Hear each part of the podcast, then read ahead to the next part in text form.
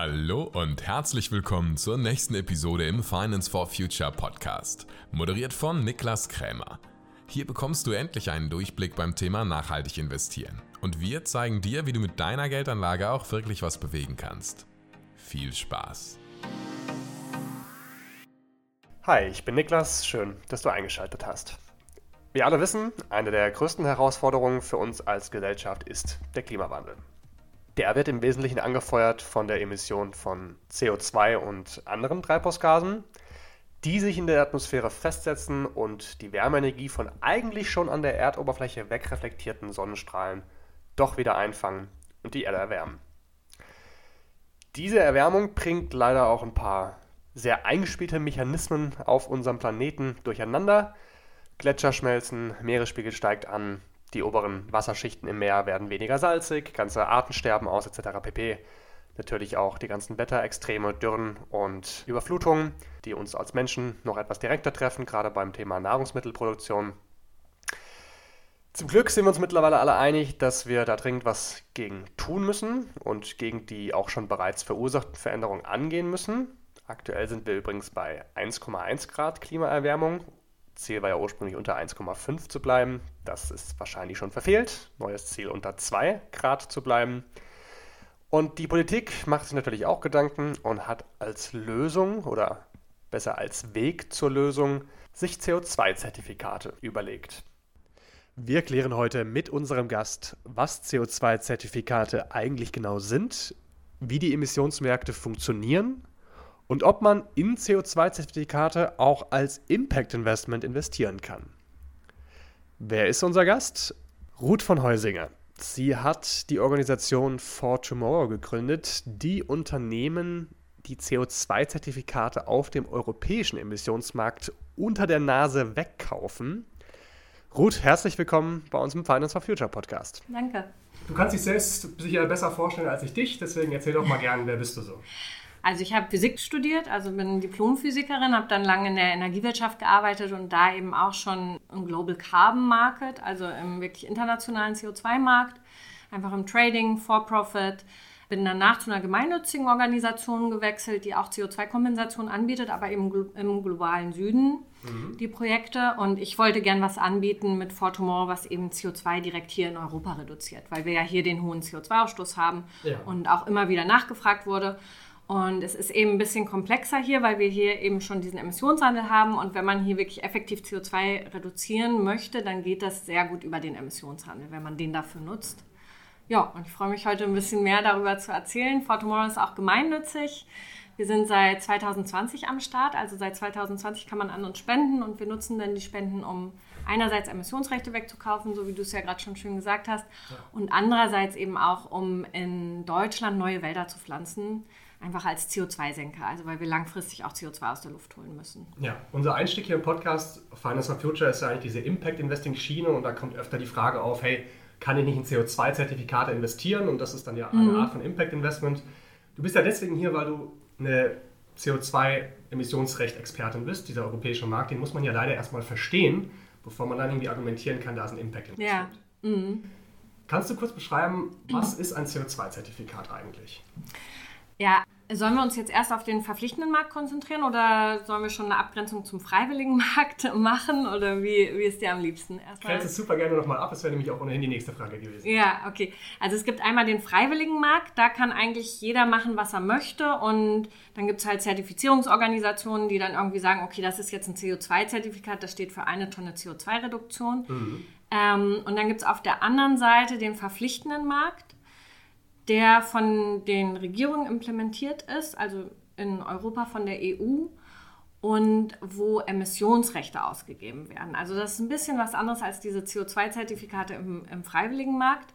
Im verpflichtenden Markt ist es so, die Regierung gibt Emissionsrechte raus und ein Emissionsrecht berechtigt zum Ausstoß von einer Tonne CO2. Und alle großen Emittenten, die unter diesen verpflichtenden Markt fallen, also auch verpflichtet sind, daran teilzunehmen, ne, ist nicht freiwillig, mhm. sondern die müssen da wirklich dran teilnehmen, die müssen sich diese Emissionsrechte kaufen und die werden von der Regierung versteigert. Also wenn wir als Fortmore von einem CO2-Zertifikat reden, dann meinen wir meistens diese Emissionsrechte. Okay, und wie funktioniert denn jetzt dieser verpflichtende Markt? Das ist jetzt einmal der erste Schritt. Wie passiert das? Jedes Unternehmen muss da jetzt Zertifikate kaufen, also als Vorgriff schon mal ETS 2, Emission Trading System 2. Ja. Das ist jetzt so ein mhm. großes zweites Kapitel, was da noch dazu kommt. Ja. Mhm. Wie genau läuft das eigentlich ab? Muss da am Anfang jedes Jahres ein Unternehmen sagen, ja, wir brauchen jetzt für dieses Jahr äh, 12 Millionen Tonnen CO2, die kaufen wir jetzt, wenn wir eine mehr brauchen, dann müssen wir nachkaufen. Wie läuft dieser, dieser Handel ab? Ja, also die Unternehmen entscheiden das natürlich alle selbst. Die Politik gibt halt Vorgaben. Das System besteht schon sehr lange. Also es gab eine Pilotphase von 2005 bis 2007, dann mhm. ab 2007 ist es richtig gestartet. Und diese Emissionsrechte, die verlieren nicht an Gültigkeit. Also man kann die beliebig lange halten und nutzen. Aber wenn man sie einmal benutzt hat, dann sind sie weg. Also wenn okay. ich einmal ein Emissionsrecht benutzt habe für eine Tonne CO2, dann ist es weg. Aber solange ich es nicht benutze, kann ich es halt halten, kann ich es auch wieder verkaufen, kann eben damit handeln, das ist frei. Das hast du ja gemacht in der Vergangenheit, dieses Genau. Mhm. mhm. Und für die Unternehmen ist es so, die können eben auch schon im Voraus natürlich kaufen. Die machen dann, wenn ich so ein Kohlekraftwerk zum Beispiel habe als Unternehmen, dann weiß ich ja ungefähr, wie wird das laufen die nächsten Jahre, planen das schon verkauft den Strom, kauft die Kohle ein und kauft eben diese Emissionsrechte ein. Meistens in, in Futures oder Forward-Kontrakten. Also das sind dann Emissionsrechte, die eigentlich noch nicht auf dem Markt sind, aber mhm. ich lock schon mal den Preis ein. Ne? Ich mache halt Verträge mit Banken, die halt dann sagen, zu dem und dem Zeitpunkt liefern wir dir die Menge an Emissionsrechten und du zahlst uns dafür das und das Geld. Und das kann fünf Jahre im Voraus zum Beispiel sein. Also, mhm. Aber die Banken kaufen das Zertifikat dann fünf Jahre später von der Europäischen Union. Von der Regierung, das wird das? von der Regierung versteigert, genau. Okay. Und die Versteigerungstermine sind fest. Mhm.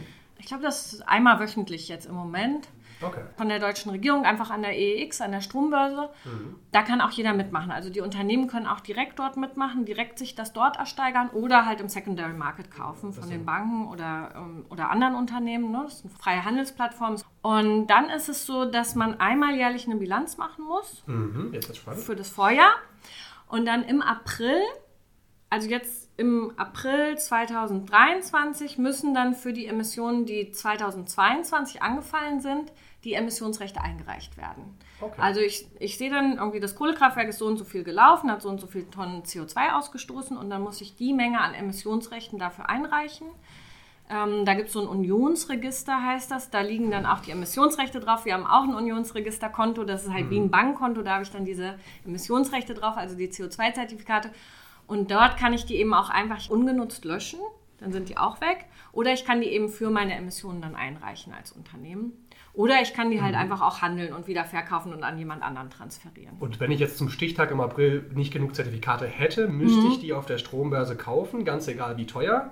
In der Praxis ist das dann eher so, dass die Unternehmen alle noch, ich sag mal, so einen Puffer haben wie so ein Girokonto. Ja, die kaufen das meistens noch, um das einzureichen. Weil wenn, ja. wenn man es nicht einreicht, also die Regierung kümmert sich da nicht drum, ob man die dann noch kauft oder nicht. Man muss dann einfach erstmal Strafe zahlen, mhm. 100 Euro pro Tonne. Und dann muss man die nachträglich noch einreichen. Okay. Und sonst verliebt man halt seine Betreiberkonzession. Also da muss man halt das Kraftwerk abschalten. Und okay. ich weiß nicht, was für Strafen dann noch kommen, aber Genau, das ist halt wie bei der Steuer, ne? Da kannst du auch nicht sagen, ich zahle die mal einfach genau. nicht. Irgendwann kommt dann die deutsche Variante der, der FED, irgendwann kommen sie dann rein und räumen dir den Laden. Ja, genau. Jetzt haben wir schon gesagt, äh, man muss Strafe zahlen. So ein ganz alternatives Konzept zum Thema CO2-Emissionshandel wäre ja das Thema CO2-Steuer. Mhm. Viele andere Länder in Europa haben ja auch eine CO2-Abgabe. Mhm. Ja, wir ja sogar auch jetzt, ne? In genau. Deutschland. Mhm. Das heißt, wir haben sowohl als auch. Ja, genau. Das ist bei den meisten ja. Ländern auch so, dass die Bereiche, die nicht unter den Emissionshandel fallen, mhm. dass die dann über eine Steuer geregelt werden. Welche Bereiche fallen denn nicht unter den Emissionshandel? Zum Beispiel, jetzt gibt es ja den ETS 2 noch nicht. Das wird sich dann auch in Zukunft ändern, wenn es den gibt. Aber zum Beispiel sowas wie private Heizung von den Gebäuden. Ne? Wenn ich jetzt privat mit Gas heize, mhm. da ist erstmal, äh, das fällt nicht unter den Emissionshandel. Oder halt, wenn ich mit dem Auto rumfahre, das fällt im Moment noch nicht unter den Emissionshandel. Und dafür hat Deutschland dann die Steuer eingeführt. Ja. Das ist aber, ähm, der Unterschied ist, beim Emissionshandel schaue ich mir wirklich an, wie viel CO2 wurde ausgestoßen, muss dafür die Emissionsrechte kaufen. Mhm. Bei der Steuer ist es so, die wird erhoben auf das Gas und das Öl Und egal, ob das verbrannt wird oder nicht. Ne? Also es ist so ein bisschen upstream, downstream. Da gibt es natürlich auch eine Doppelung teilweise. Dann können die Unternehmen sich irgendwo melden und sagen, sie mussten das hier doppelt zahlen, weil sie Steuer bezahlen mussten und doch auch unter den Emissionshandel gefallen sind, können sich das dann rückerstatten lassen. Ja. Aber das ist vor allem gemacht für die Bereiche, die noch nicht drunter sind. Mhm. Und das Problem bei einer Steuer ist, dass die Menge eben nicht beschränkt ist. Ich kann darüber nicht lenken, wie viel tatsächlich dann verbrannt wird. Ich weiß, ich mache es teurer, Gas und Benzin zu verbrennen. Mhm. Aber wenn die Leute einfach bereit sind, mehr dafür zu zahlen, dann wird unter Umständen einfach genauso viel weiter verbrannt. Und dann hat sich nichts am CO2-Ausstoß geändert. Und beim Emissionshandel kann ich das sehr gut steuern über dieses Cap, weil ich eben genau weiß, wie viele Emissionsrechte gebe ich raus als Regierung mhm. und weiß dann auch genau, nur so und so viele Tonnen können dann tatsächlich ausgestoßen werden. Zumindest in den Bereichen, die davon abgedeckt sind. Genau. In anderen in Bereichen wissen wir es nicht ganz. Ja. Mhm. Und das ist noch so der letzte Mechanismus, den ich noch ein bisschen verstehen will. Weil ihr bei Fortemauer kauft ja auch den Unternehmen die Zertifikate quasi weg. Genau. Und man kann sich das ja so vorstellen, es gibt eine Menge X an Zertifikaten. Mhm. Da weiß jetzt die Europäische Union, hey, das haben wir jetzt schon ausgegeben. Genau. Ob die jetzt schon verbrannt sind oder noch auf dem Konto von den Unternehmen liegen, wissen wir vielleicht nicht. Vielleicht nächsten April, wenn die das wieder einreichen. Aber unser Ziel ist es ja, diese Menge X nach und nach zu reduzieren mhm. pro Jahr. Genau. Und da gibt es ein Cap, also diese Maximalzertifikate, mhm. die wir pro Jahr frisch rausgeben. Ja, und das ist auch alles festgesetzt bis 2030 schon. Mhm. Es ist genau festgesetzt, wie viel geht immer rein in den Markt an, an neuen Emissionsrechten.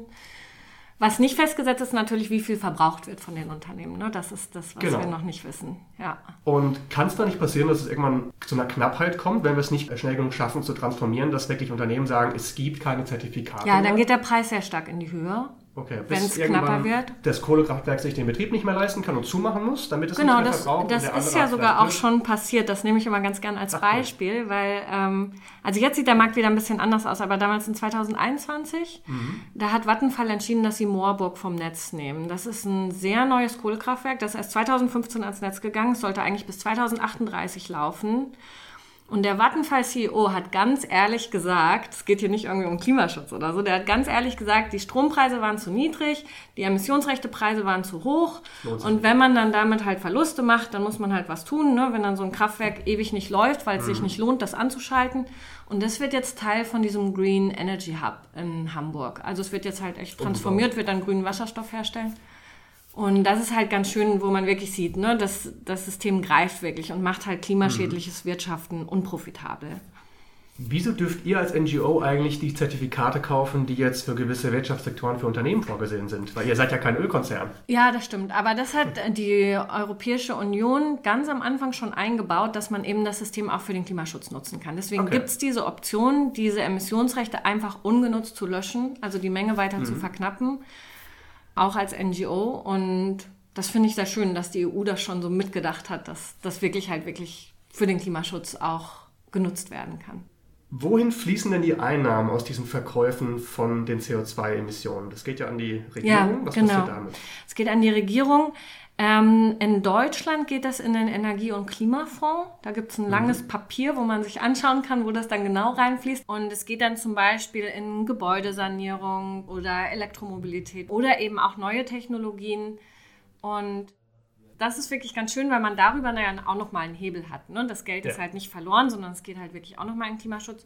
Und die EU hat jetzt auch festgesetzt im Rahmen dieser Reform, die jetzt kurz vor Weihnachten noch beschlossen wurde, dass alle Länder das auch zu 100 Prozent wirklich für den Klimaschutz nutzen müssen und nicht in irgendwelche anderen Töpfe fließen lassen dürfen. Ich habe auch noch etwas gelesen von so einem Ausgleichsfonds, der auch ein bisschen die Just Transition, also wenn wir jetzt sagen, wir machen die nachhaltige Transformation mhm. unserer Gesellschaft, da gibt es ja auch gerade die weniger wohlhabenden Schichten genau. mehr drunter. Das heißt, da darf es auch reinfließen und das ist mhm. auch sehr, sehr gut, weil das müssen wir natürlich mitdenken, ne? weil im Endeffekt muss man natürlich sagen, wenn wir einen Preis auf CO2 machen, dann werden die CO2-intensiven Produkte teurer. Also sowas ja. wie Stahl zum Beispiel und so, weil der Preis ist dann natürlich, natürlich einfach mit drin. Wer misst und kontrolliert denn eigentlich die Emissionen von den Unternehmen? Das kann man sich ein bisschen so vorstellen wie ein Geschäftsbericht, den dann irgendwie Wirtschaftsprüfer kontrollieren. In Deutschland ist das, glaube ich, ich glaube, die Unternehmen sind frei zu wählen, aber der TÜV macht das zum Beispiel, dass er diese mhm. Emissionsberichte dann kontrolliert, dass da wirklich das Reporting stimmt und nicht irgendwie da Quatsch drin steht von den Zahlen her. Und man kann das ja bei Kohlekraftwerken zum Beispiel, da, da, die müssen ja eh sehr umfangreiche Umweltberichte auch erstellen. Und man kann das da sehr gut nachverfolgen, eben wie viel wurde verbrannt, wie viel CO2 wird ausgestoßen. Vielleicht nochmal sogar einen Schritt weiter raus, wenn wir die Europäische Union verlassen. Wir haben ja eine ganze Welt, die Weltwirtschaft mhm. ist miteinander verzahnt. Gibt es auch andere staatliche Systeme auf der Welt außer der Europäischen Union? Ja, also die EU hat das älteste und das größte mhm. Emissionshandelssystem. Also weil das auch äh, wirklich 40 Prozent der CO2-Emissionen, also Treibhausgase, ne, das wird immer in CO2-Äquivalente genau. umgerechnet dann, aber es deckt eben rund 40 Prozent der CO2-Emissionen in der EU ab, ist damit das größte. Aber China hat jetzt zum Beispiel auch ein Emissionshandelssystem gestartet, erstmal nur für äh, Energieversorgung, da sind noch nicht so viele Sektoren drin, aber es ist natürlich riesig. Mhm. Südkorea hat schon sehr lange ein Emissionshandelssystem, Kalifornien hat schon sehr lange ein Emissionshandelssystem. Leider gibt es noch relativ wenig Linkage zwischen den Systemen. Es wird jetzt ein bisschen kommen, weil die EU jetzt was ähm, startet ab 2026 oder 2027, müsste ich nochmal genau nachschauen, dann kommt der Carbon Border Adjustment Mechanismus. Das heißt, wenn ich Stahl in Indien produziert habe und mhm. den in die EU importiere, dann muss ich diesen Emissionsrechtepreis darauf auch zahlen. Und wenn aber Indien schon ein Emissionshandelssystem hat, dann kann das angerechnet werden. Wie also, reagieren da andere Staaten drauf? Weil ich kann mir vorstellen, das könnte ja auch zu einer Art von Handelskrieg führen, wenn jetzt Indien sagen würde, hey, nee, das ist uns vollkommen egal. Und ihr verhängt damit uns ein Unternehmen aber ja. Nachteil, wenn wir zu euch exportieren wollen. Mhm. Wie sieht das aus? Oder sagst du, das ist ein Problem für die PolitikerInnen? Ja, genau. Also da bin ich nicht so tief drin. Da gibt es ja. natürlich Stimmen, ob das irgendwie von den Handelsabkommen her okay ist, sowas mhm. zu machen, ob die EU das überhaupt darf. Ich finde es sehr gut, dass die EU sowas macht. Auf jeden Fall weil wir eigentlich, ähm, fände ich es am besten, wenn wir ein weltweites Cap-and-Trade-System hätten, dann können wir wirklich das CO2-Budget festsetzen, was wir noch haben bis 1,5 Grad und wüssten, relativ sicher, können es gerechter verteilen, wir sind ja. relativ sicher, dass wir diese Grenze nicht reißen. Aber ja, bis dann, ähm, ja, das, das ist eigentlich was, was auf der COP entschieden werden sollte. Genau, die Weltklimakonferenz. Ja, genau. Aber das ist noch ein weiter Weg und ich bin einfach ganz froh, dass die EU schon ein paar Schritte in die Richtung macht. Also zum Beispiel Schifffahrt kommt jetzt auch hinzu. Mhm.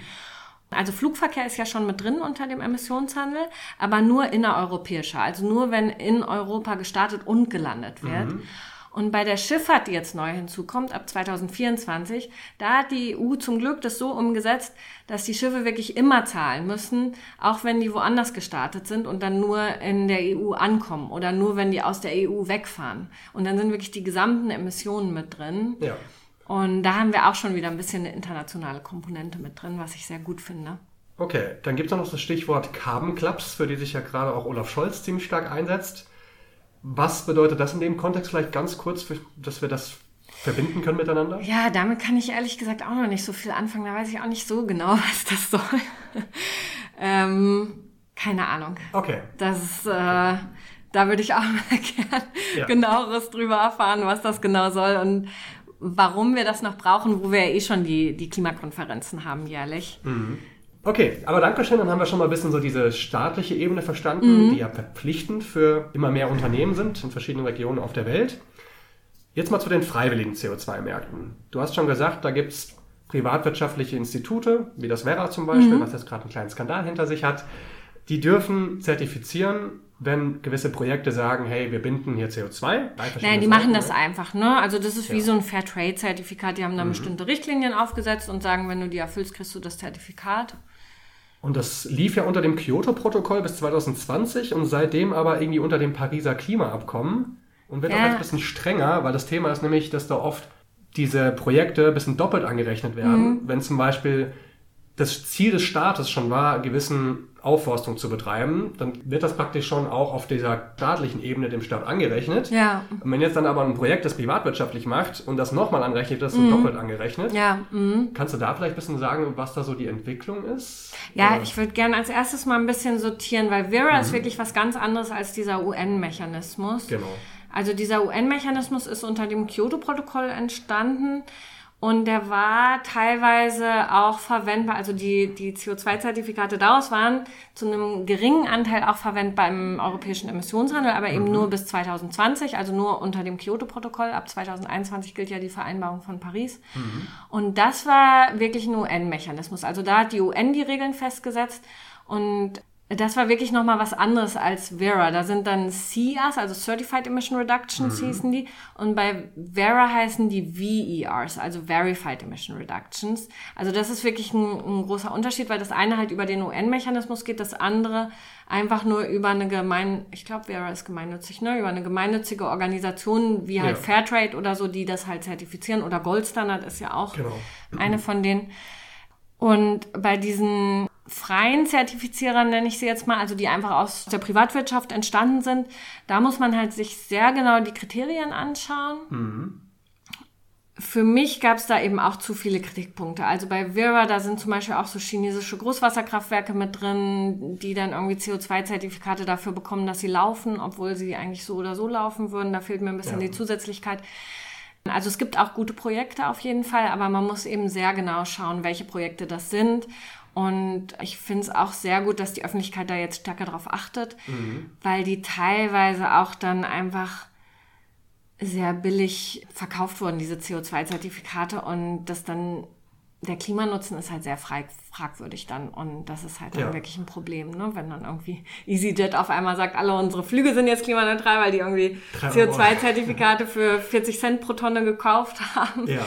Ähm, das ist natürlich ein bisschen Quatsch. Also, das wäre auch genau die letzte Komponente, auf die ich mit dir eingehen möchte, nämlich der Preis. Diese Preisbildung mhm. auf diesen verschiedenen CO2-Märkten. Wir ja. verstehen jetzt schon, das sind irgendwie zwei verschiedene Ebenen. Einmal das verpflichtende staatliche, einmal das freiwillige. Mhm. Dann gab es das UN Paris, was eigentlich auch eher zum staatlichen Bereich so gehört. Mhm. Mit dieser Verzahnung teilweise zum europäischen Emissionshandel. Und bei diesen privatwirtschaftlichen Märkten sehe ich immer so einen Preis von ungefähr 25, 26 Euro pro Tonne CO2. Ja, den siehst Atmosphäre. du. Aber an der, an der Börse zum wurden Beispiel. diese CERs zum Beispiel auch gehandelt und die wurden halt echt für ein paar Cent pro Tonne gehandelt. Also okay. der das heißt, Preis, den abgrenzen zwischen das, was man so im Primärmarkt, sag ich mal, kaufen kann direkt ja. und in der Börse im Sekundärmarkt hin und her gehandelt wird. Das heißt, auch die Freiwilligen werden auf der Börse gehandelt oder bist du gerade wieder auf die Verpflichtenden? Die unter dem UN-Mechanismus entstanden sind. Okay. Die wurden mhm. mal, also weil die waren wirklich im freiwilligen Markt wurden die benutzt und halt auch an der Börse gehandelt. Und das hat mich damals schon sehr überrascht, dass das so ein großer Preisunterschied ist. Ne? Das ja. ist echt, dass man die für, ein paar, für irgendwie 40 Cent pro Tonne an der Börse kaufen kann und dann werden die im freiwilligen Markt für irgendwie 20 Euro pro Tonne weiterverkauft. Das ist so ein bisschen, mhm. da haben manche sehr große Margen gemacht. Und auf dem verpflichtenden Markt, jetzt auf den europäischen wieder drauf geschaut, was kostet da eine CO2-Tonne? Die war lange auch sehr günstig, weil durch die Weltwirtschaftskrise in 2008 gab es eben eine große Anzahl an überschüssigen Emissionsrechten, mhm. weil das CAP auch am Anfang gar nicht gesungen ist. Ne? Also es wurde einfach erstmal nur so eine gerade Linie angesetzt, also wirklich einfach nur geschaut, dass die Emissionen nicht steigen, aber es wurde noch nicht vorausgesetzt, dass die sinken müssen. Und äh, die sind dann einfach automatisch gesungen durch die Weltwirtschaftskrise und dann gab es halt einen großen ähm, Überschuss an, an Emissionsrechten. Das CAP wurde nicht gerissen, also das hat funktioniert, aber es waren halt, äh, man hatte nicht diesen Preiseffekt, den man eigentlich haben wollte. Mhm. Und da waren die lange bei so sechs Euro pro Tonne. Und dann halt ist die EU ins Handeln gekommen, hat diese Marktqualitätsreserve eingeführt. Das ist ein komplexer Mechanismus, den muss man auch beachten, wenn man in den Markt geht. Kann man sich mal bei uns in den FAQs durchlesen, da haben wir darüber geschrieben. Und danach ist der Preis ganz stark angestiegen und vor allem jetzt auch nochmal dadurch, dass die EU sehr stark verknappt jetzt auch. Ja. Das heißt, die ähm, Gesamtmenge reduziert? Ja, genau. Und ähm, jetzt ist der Preis so um die 80 Euro pro Tonne. Er war sogar mal bei 100 Euro pro Tonne und das ist halt wirklich der Nettopreis. Ne? Da kommt noch 19% Mehrwertsteuer okay. drauf. Ähm, aber das ist halt sehr weit weg von dem, was so im freiwilligen Markt für eine Tonne CO2 gezahlt wird. Ja, aber trotzdem, die Unternehmen müssen diese Zertifikate kaufen. Das heißt, der Lenkungseffekt ist auf jeden Fall da. Ja, genau. Und das ist dann halt auch das, wo es sich langsam auch für die Stahlunternehmen lohnt, den Stahl grün zu produzieren und sich diese Emissionsrechte zu sparen, ja. anstatt den Stahl grau zu produzieren und Emissionsrechte zusätzlich zu kaufen. Das heißt, Setzt du deine Hoffnung auf den Emissionsmarkt? Glaubst du, er Ja, auf jeden Fall. Also ich denke, das ist wirklich was, wo wir auch als Privatperson einen sehr guten Hebel haben, einfach das noch zu beschleunigen, ne? dass diese Transformation schneller stattfindet und halt einfach auch den CO2-Ausstoß zu senken. Also weil jedes Emissionsrecht, was wir rauskaufen, ungenutzt stilllegen, reduziert den CO2-Ausstoß in der EU um eine mhm. Tonne. Das hat man halt sofort und zusätzlich eben dann noch diesen Preiseffekt. Könnt ihr irgendwie absehen, was euer Impact bis jetzt war? Wie viele Tonnen habt ihr schon stillgelegt mit Fortemore? Wir sind jetzt bei über 10.000 Tonnen, die wir rausgenommen haben und stillgelegt haben. Wie groß ist der Gesamtmarkt? Nur zum Vergleich. Der ist riesig. Ja. Also bis. Ähm, Oder vielleicht nur der deutsche Markt, dass man irgendwie eine Relation dazu hat, weil 10.000 Tonnen ist immer schwierig. Also wir rechnen das immer in ein Kohlekraftwerk um und das ist ein Kohlekraftwerk, was jetzt für ich glaube, es sind jetzt Tage, acht Tage, genau, ja. müsste das abschalten. Also da, dann hat man so ein bisschen die Menge. Ne? Also wenn das acht Tage läuft und ein paar Stunden, dann hat das ungefähr 10.000 Tonnen ausgestoßen. Ein kleineres Steinkohlekraftwerk. Mhm. Der Gesamtmarkt ist wirklich riesig. Bis 2030 werden so rund 15 Milliarden Tonnen versteigert von okay, der EU. kann man sich kaum vorstellen. Ja, es ist wirklich riesig. Und einen Preiseffekt haben wir wahrscheinlich so, wenn wir es schaffen, so ungefähr 100.000 Tonnen rauszunehmen. Also da, damit Pro man. Jahr oder nee, ins, also so, das ist so die Menge, also dass man sagen kann, da ist wahrscheinlich ein mhm. Preiseffekt, dass wir da irgendwie den Preis ein bisschen erhöhen durch die Verknappung. Und du hast schon gesagt, ihr macht ja nicht nur das auf dem Emissionshandel, mhm. sondern ihr macht auch Bäume Bäume in ja. Deutschland. Mhm. Warum macht ihr beides?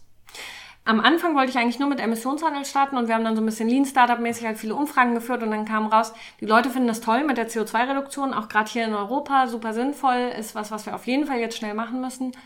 Aber sie waren sich sehr bewusst, dass wir langfristig eben auch CO2 aus der Luft holen müssen. Mhm. Also CO2 hat ja eine sehr langsame Klimawirkung. Ne? Das, was wir jetzt so erleben an Erderhitzung, das ist das CO2, was vor Jahrzehnten ausgestoßen wurde und halt das Methan, das hat eine schnellere Klimawirkung. Ja. Aber deswegen haben wir so noch so einen großen Batzen an Altlasten, wo wir wirklich sehen müssen, dass wir, also wir sind jetzt bei 410 Parts per Million CO2 in der, in der Atmosphäre und wir müssen runterkommen auf 350 Parts per Million, wenn wir langfristig das 1,5 Grad Ziel halten wollen. Und es geht ja jetzt eher noch nach oben, weil wir stoßen ja die ganze Zeit noch aus. Und ähm, deswegen fand ich das sehr sinnvoll, jetzt schon anzusetzen, dass wir wirklich langfristig CO2 aus der Luft holen. Und wir haben uns dann verschiedene Technologien auch angeschaut, auch sowas wie Climeworks zum Beispiel, die ja CO2 aus der Luft Carbon filtern. Capturing, genau. Genau. Ähm, Algen finde ich weiterhin auch sehr, sehr spannend. Wir schauen auch immer noch in sowas wie Pflanzenkohle rein. Ich habe auch mal ähm, gesehen, ich glaube, äh, Seegras bindet mehr CO2 als die Regenwälder der Erde. Irgendwie sowas genau, also gelesen, die sind ich. halt super schnell, ne? Ja. Aber das Problem ist, dass das auch wirklich langfristig gebunden bleibt, weil mhm. bei den natürlichen Prozessen, da hat man dann immer die Verrottung und dann wird es halt ja. wieder freigesetzt. Das sind ja immer so Kreisläufe. Wir haben uns dann dafür entschieden, erstmal mit neuen Wald in Deutschland zu starten, weil wir in Deutschland sehr sicher sein können, dass wenn wir hier eine neue Waldfläche schaffen. Also jetzt, letzte Woche haben wir zum Beispiel wieder aufgeforstet auf einer ehemaligen Agrarfläche, wo halt Tierfutter mhm. angebaut wurde und jetzt umgewandelt wurde in Waldfläche. Das muss wirklich behördlich alles genehmigt werden und dann ist das Waldfläche und dann muss die auch erhalten bleiben. Also und wir haben in Deutschland. So kurze Unterbrechung, sorry, aber bei Wald oder beim Bäumepflanzen mhm. habe ich immer ganz viel Kritik wahrgenommen. Ja, gibt's auch. Man muss wirklich darauf achten, dass die Spenden, die da jetzt für genutzt werden, mhm. dass die wirklich auch einen Unterschied machen, additionale genau, Wirkung haben. Dass die wirklich weil zusätzlich sind weil es gibt ja viele Gebiete, die müssen rechtlich verpflichtet wieder aufgeforstet werden. Ja, Wenn man genau. dann hingeht und die aufforstet, hat man im Prinzip nur den, der das genau. eigentlich machen müsste, Geld gespart. Ja, sowas machen wir auch nicht. Also okay. wir machen zum Beispiel keine Ausgleichsflächen. Das sind halt mhm. halt diese Flächen, wenn halt zum Beispiel hier das Tesla-Werk gebaut wird, da wird ja super viel abgeholzt. Die müssen dann diese Ausgleichsflächen wieder aufforsten. Ja. Weil wir haben in Deutschland ein Bundeswaldgesetz, was dafür sorgt, dass der Wald eigentlich nur wachsen kann. Ne? Immer wo irgendwo Wald zerstört wird, muss halt so eine Ausgleichsfläche wieder aufgeforstet werden. Und das ist sehr schön, weil was wir machen, wir machen halt nicht diese Ausgleichsflächen, sondern wir machen wirklich nur zusätzlich. Mhm. Genau, damit wir die Gesamtwaldfläche wirklich vermehren. Und da schauen wir auch immer, dass das Geld halt wirklich benötigt wird. Also, dass sonst die Aufforstung, die Neuaufforstung nicht hätte stattfinden können. Sehr gut. Aber Problem ist dabei auch, es gibt halt noch keine Zertifizierung dafür. Mhm. Also wir haben halt einfach selber uns unseren Pflanzkodex gemacht, an den wir uns halten, machen das auch transparent auf der Webseite. Das ist jetzt aus meiner Sicht im Moment halt das Beste, was man machen kann, weil wir können nicht warten, bis es eine Zertifizierung gibt. Ganz wir müssen ehrlich, wirklich ja. jetzt handeln. Ich habe bis heute keine Zertifizierung dann, zum nachhaltigen Anlageberater trotzdem. okay. Das bringt ja da auch wirklich nichts, wenn man das Wissen eh schon in sich hat und die Menschen einfach dann irgendwie das ja, Vertrauen halt, fassen. Genau, also es geht halt sehr viel um Vertrauen. Deswegen finde ja. ich so Podcasts auch super und freue mich auch immer, wenn Leute uns Fragen stellen und wir versuchen halt so transparent zu sein wie möglich. Es gibt super viele Sachen, die wir noch verbessern können, sind wir uns auch bewusst. Ja. Und genau, ich freue mich einfach total, dass, dass die Photomore-Spenderinnen uns das ermöglichen, dass wir diese neuen Flächen pflanzen können. Genau, ihr habt ja auch das Klima-Abo, was man machen kann. Genau, dass man wirklich monatlich. Kann. Und man mhm. kann sich aussuchen, ob man Bäume pflanzt oder ob man eher am CO2-Markt kompensiert. Genau, oder ob man beides machen möchte. Genau. Ne? Ja. Vielleicht dazu mhm. eine Frage, wenn ich für 100 Euro eine Tonne CO2 auf dem Emissionsmarkt mhm. binden kann oder für 100 Euro vier Tonnen, weil es günstiger ja. ist, Bäume pflanzen kann, Warum sollte ich dann trotzdem Emissionsmarkt machen, statt die Bäume zu pflanzen? Ähm, bei den Bäumen hat man eine sehr lange Zeitspanne. Also wir rechnen mhm. da mit 80 Jahren Also wenn wir pflanzen, dann dauert es 80 Jahre, bis diese Tonne wirklich rausgeholt ist aus der Luft, okay. weil die Bäume halt erstmal wachsen müssen, der Wald muss erstmal entstehen. Das ist halt, das ist das Problem bei den natürlichen Methoden. Die brauchen einfach Zeit, ne? Selbst wenn ich das irgendwie skaliere und viel, viel mehr Bäume pflanze, am Anfang sind die alle klein und ja. nehmen halt nur sehr wenig CO2 auf. Ähm, und deswegen ist es so wichtig, dass wir eben auch dieses andere machen über den Emissionshandel, wo wir dafür sorgen, dass diese Tonnen erst gar nicht ausgestoßen werden. Mhm. Und auch wenn das jetzt sehr viel teurer ist, wenn Unternehmen mich fragen, dann rate ich eher dazu, das zu machen, weil das einfach, wir müssen einfach sehen, dass unser CO2-Ausstoß runtergeht. Ja, das ist auch ein bisschen meine Perspektive. Solange wir es nicht schaffen, unsere Gesamtwirtschaft irgendwie in eine vernünftige Richtung ja. zu lenken, dass irgendwo in planetaren Grenzen stattfinden, ja bringt es fast nichts. Auf der anderen Seite versuchen, irgendwie das Feuer wieder zu löschen, wenn nebenbei noch Leute mehr Spiritus reinschütten, als wir jemals löschen könnten. Ja, genau. Und es also ist ja schon so, der Wald nimmt ja einen gewissen Teil unserer CO2-Emissionen schon auf. Ich habe jetzt leider die Zahl nicht genau, ich glaube, es sind so sieben Prozent oder so, aber das äh, müsste ich nochmal nachschauen. Ja. Aber da sieht man auch, wie, wie stark wir noch reduzieren müssen. Also so viel Wald können wir gar nicht pflanzen, dass ja. der so viel aufnimmt, wie wir jetzt ausstoßen. Also genau. Aber es ist ganz gut, das so von beiden Seiten anzugehen. Ja. Ne? Da ist für jeden was dabei. Ja. Dann, Ruth, vielen Dank dir für das Interview. Das war, glaube ich, ein guter Einblick, um vor allem zu verstehen, dass CO2-Märkte gar nicht so einfach sind. Das ist, glaube ich, so die Hauptmessage. Mhm. Weil wenn man dann sieht, hey, wir kompensieren online, also die meisten Leute, die im Flugzeug sitzen und dann den Pop-up bekommen von EasyJet und Co. Ja, der meistens auch sehr günstig ist. Ja, ne? dann merkt man ja schon intuitiv, dass da irgendwas nicht stimmt. Ja. Und jetzt mhm. haben wir vielleicht ein bisschen den Bogen gespannt, warum da was nicht stimmt, wie es stattdessen besser stimmen könnte. Ja, und dann mache ich gleich noch einen kurzen Abschnitt zum CO2-Zertifikat-Investing. Vielen Dank, dass du dabei warst. Cool, danke dir. Mach's gut und viel Erfolg bei For Tomorrow. Danke. Ich habe ein wenig für euch recherchiert, wie man jetzt in diesen Bereich eigentlich rein investieren kann. Und da wir als PrivatanlegerInnen ja schlecht auf der wöchentlichen EU-Auktion von den frischen Emissionsrechten teilnehmen können und auch nicht so einfach an der Strombörse unterwegs sind, ist eigentlich die einzige Möglichkeit, Zertifikate zu kaufen. Und Achtung, nicht Zertifikate im Sinne von CO2-Zertifikate, sondern im Sinne von Finanzproduktzertifikate. Das heißt, eine Bank zum Beispiel stellt uns ein Zertifikat aus. Das heißt hier auch so, also hier doppelte Wortverwendung, darauf achten bitte.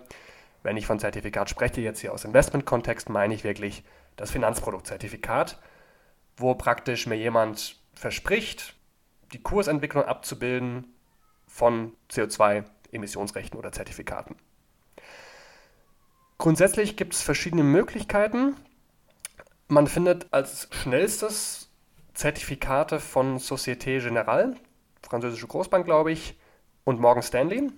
Teilweise auch mit einem Faktor, das heißt, da könnt ihr auch schon hebeln, wenn ihr Bock habt. Also wenn ihr investiert und der Kurs geht um 10% hoch, geht er bei euch nicht um 10% hoch, sondern um 50% hoch, aber natürlich auch nach unten. Der Hebel verstärkt einfach nur die Marktexposure.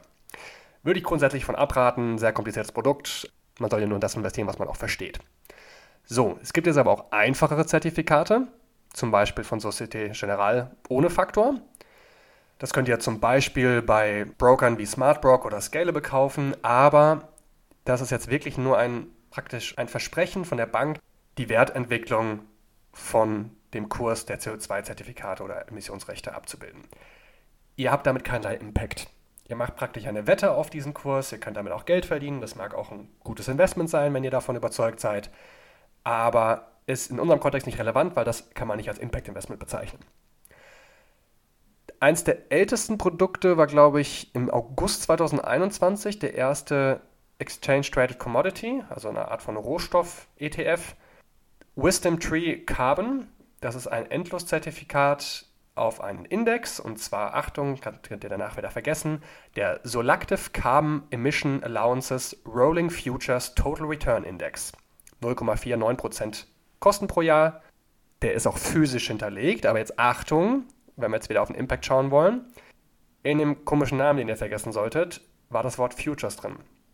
Das heißt, hier sind Termingeschäfte. Hier sind zwar tatsächlich Ansprüche auf CO2-Zertifikate hinterlegt in diesem Geschäft. Das heißt, es sind nicht nur Wetten mit einer Bank, mit einem Versprechen dahinter, den, die Kursentwicklung abzubilden, sondern da ist tatsächlich ein CO2-Emissionsrecht dahinter gelegt, aber ein nicht jetzt gültiges, sondern ein Future, der halt in der Zukunft, ein Terminkontrakt zur Emission eines CO2-Rechts theoretisch berechtigt.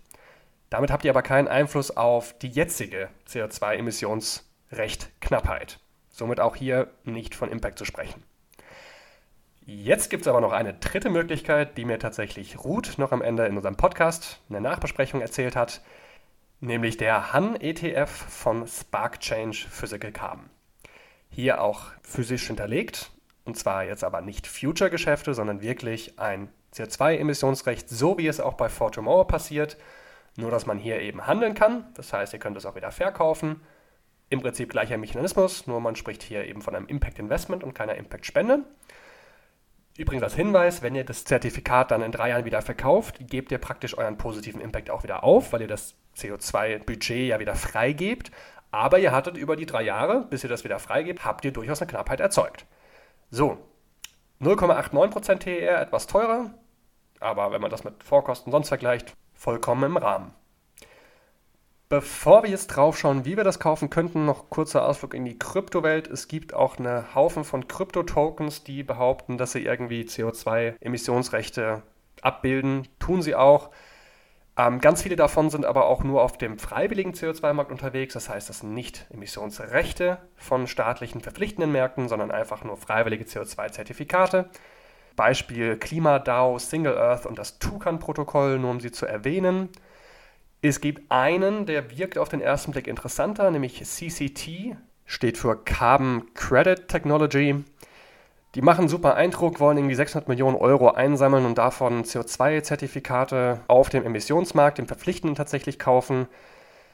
Aber wenn man mal ins Kleingedruckte guckt, am Ende kaufen sie einfach nur das Zertifikat von Societe Generale, was ich vorhin schon erwähnt habe, was ihr auch selber kaufen könntet, berechnen dafür aber den dreifachen Preis ich habe gefragt, warum die Differenz und dann hieß es davon, ja, man würde ja von den Gewinnen oder Umsätzen daraus auch so ein Spiel aufbauen. Also es ist ja bei diesen Kryptothemen oft so, bei Decentralized Finance, dass man so Online-Spiele aufbaut, mit denen man tatsächlich auch diese Tokens oder Kryptowährungen auch sich verdienen kann. Das ist ein riesengroßes Business geworden.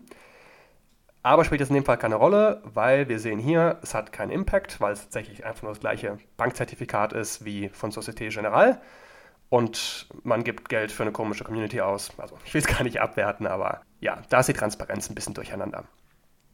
Gut. Das war mal der Überblick. Alles mal gehört für die Leute, die es interessiert. Stand Februar 2023. Die verschiedenen Zertifikate könnt ihr grundsätzlich bei allen Brokern kaufen, also zum Beispiel Comdirect, Consorsbank, ING oder DKB. Sparplanfähig sind die da allerdings nicht immer. Mich persönlich interessiert aber eh nur der Han-ETF von SparkChange mit dem physisch hinterlegten, jetzt gültigen Emissionsrecht. Und den soll man bei Scalable im Sparplan kaufen können. Deswegen habe ich mir da soeben ein Depot eröffnet. Und wenn ich hier dran nichts mehr ändern werde, ist das auch möglich. Anyway, aber natürlich hier keine Anlageempfehlung, irgendwas zu kaufen. Grundsätzlich macht es Sinn, das zu kaufen. Das Ganze hat natürlich Risiken. Der CO2-Preis kann gecapped werden von der Europäischen Union. Bank, die Bank kann natürlich das Zertifikat auch einfach kündigen. Das ist einfach ein Vertrag, den ihr mit der Bank habt, keine tatsächliche Aktie, die euch gehört. So eine Bank kann auch insolvent gehen und dieses Versprechen, zum Beispiel einen Kurs abzubilden, ob jetzt was physisch hinterlegt oder nicht, kann ja nicht erfüllt werden, wenn dieses Unternehmen insolvent gegangen ist. Das ist natürlich bei großen Banken unwahrscheinlich, aber es ist offiziell ein Risiko, auf das man hinweisen darf. Es hat natürlich aber auch Chancen, wenn man sich mal anguckt, die Kursentwicklung, die Preisentwicklung der CO2-Emissionen. Wir haben es gerade eben gehört, liegt aktuell bei um die 80 Euro, hat angefangen teilweise bei 6 Euro. Und ich habe mal den Graph gerade vor mir von März 2020 bis jetzt Anfang 2023 und ging dann jetzt auf 80 oder beziehungsweise aktuell sogar genauer gesagt 90 Euro hoch. Das war eine Wertentwicklung von insgesamt 400 Prozent in drei Jahren kann man sich ausrechnen, was das pro Jahr bedeutet. Und die Prognosen sind ja zum Beispiel vom Deutschen Umweltamt, dass wir einen CO2-Preis von 200 Euro pro Tonne bräuchten, wenn wir Richtung 1,5 Grad Ziel kommen wollen. Deswegen finde ich das persönlich gar nicht uninteressant und gerade als Ergänzung zum sonstigen Investment, also einen zusätzlichen Satelliten, zu einem breit aufgestellten Kerninvestment, wie das ja auch immer unsere Strategie ist in unserer Wertwendeberatung, ja, ist das gar nicht unsinnvoll. Und das Schöne ist, man entzieht dem CO2-Emissionsmarkt tatsächlich effektiv physisch hinterlegt ein aktuell gültiges Emissionsrecht. Und das ist doch eine gute Sache.